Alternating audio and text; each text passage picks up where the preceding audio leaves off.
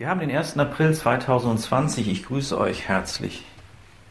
Die Welt ist im Krisenmodus unterwegs und diese Zeit ist schon eine wirklich verrückte. Ich denke, keiner von uns hätte sich das vor einem Jahr vorstellen können. Nun, es ist so, wie es ist.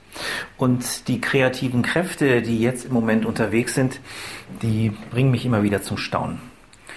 Ich weiß nicht, wie es euch geht, aber ich finde es großartig, wenn ich sehe, dass die, die gerade noch was ganz anderes hergestellt haben, dem Gesundheitswesen jetzt dienen und ihre Produktion umstellen. Ich finde es großartig, wie Leute ihren Ruhestand, ihren wohlverdienten Ruhestand verlassen und sozusagen in den Unruhestand sich zurückführen lassen, weil sie dienen wollen, weil sie Menschen zur Verfügung stehen wollen, weil sie Menschen Nächstenliebe, Nächster sein wollen. Wenn das kein Grund ist, auch das mal auszudrücken, Gott da ganz großen Dank entgegenzubringen. Danke, Vater, dass du Menschen in dieser Weise bewegst.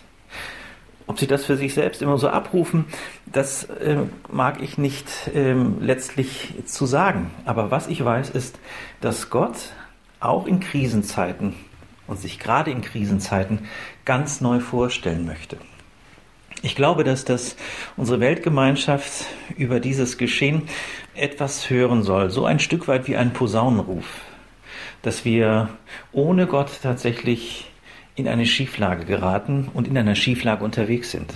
Und dass wir mit ihm und dass wir mit dem Einbeziehen seiner Liebe, seiner Kreativität, seiner Weisheit, seiner Führung in Jesus Christus Raum geben, dass sich dann noch in ganz anderer Weise Heilungsprozesse und Erneuerungen öffnen.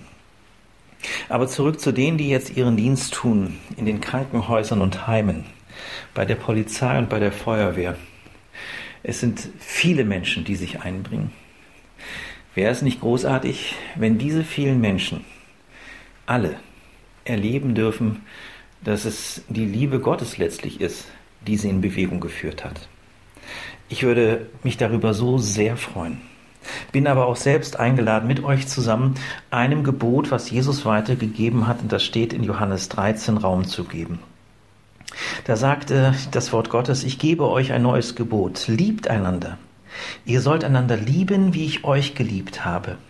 An eurer Liebe zueinander werden alle erkennen, dass ihr meine Jüngerinnen und Jünger seid. Der Liebe Jesu Raum geben, der Liebe Gottes Raum geben, eröffnet mir, dass ich mich löse von meinen eigenen Ambitionen, dass ich mich löse von meinen eigenen Sorgen und ich fange an, mich auf den Weg zu machen zu meinem Nächsten. Wie kann das in der jetzigen Phase geschehen? Für die meisten von uns ist ja die Kontaktaufnahme gar nicht so gegeben. Und doch ist sie gegeben. Du kannst telefonieren, du kannst Briefe schreiben. Ich will dich immer wieder daran erinnern, Gottes Geist auch wirklich Raum zu geben darüber, wen du anrufen sollst, zu wem du Kontakt aufbauen sollst, wen du ermutigen kannst. Auch das ist ein Zeichen der Liebe und der Verbundenheit. Und darüber hinaus dürfen wir Stellvertretung leben. Wir dürfen eintreten im Gebet für die, die an vorderster Front für uns Dienst tun. Möge diese Krisenzeit eine Zeit werden, die uns zu einer großen Umkehr führt, als ganzes Volk, als ganze Völkergemeinschaft, dass Gottes Reden, Gottes Wirklichkeit mehr Raum greift und die Ehrfurcht vor ihm eine wachsende ist. Seid gesegnet an diesem Tag.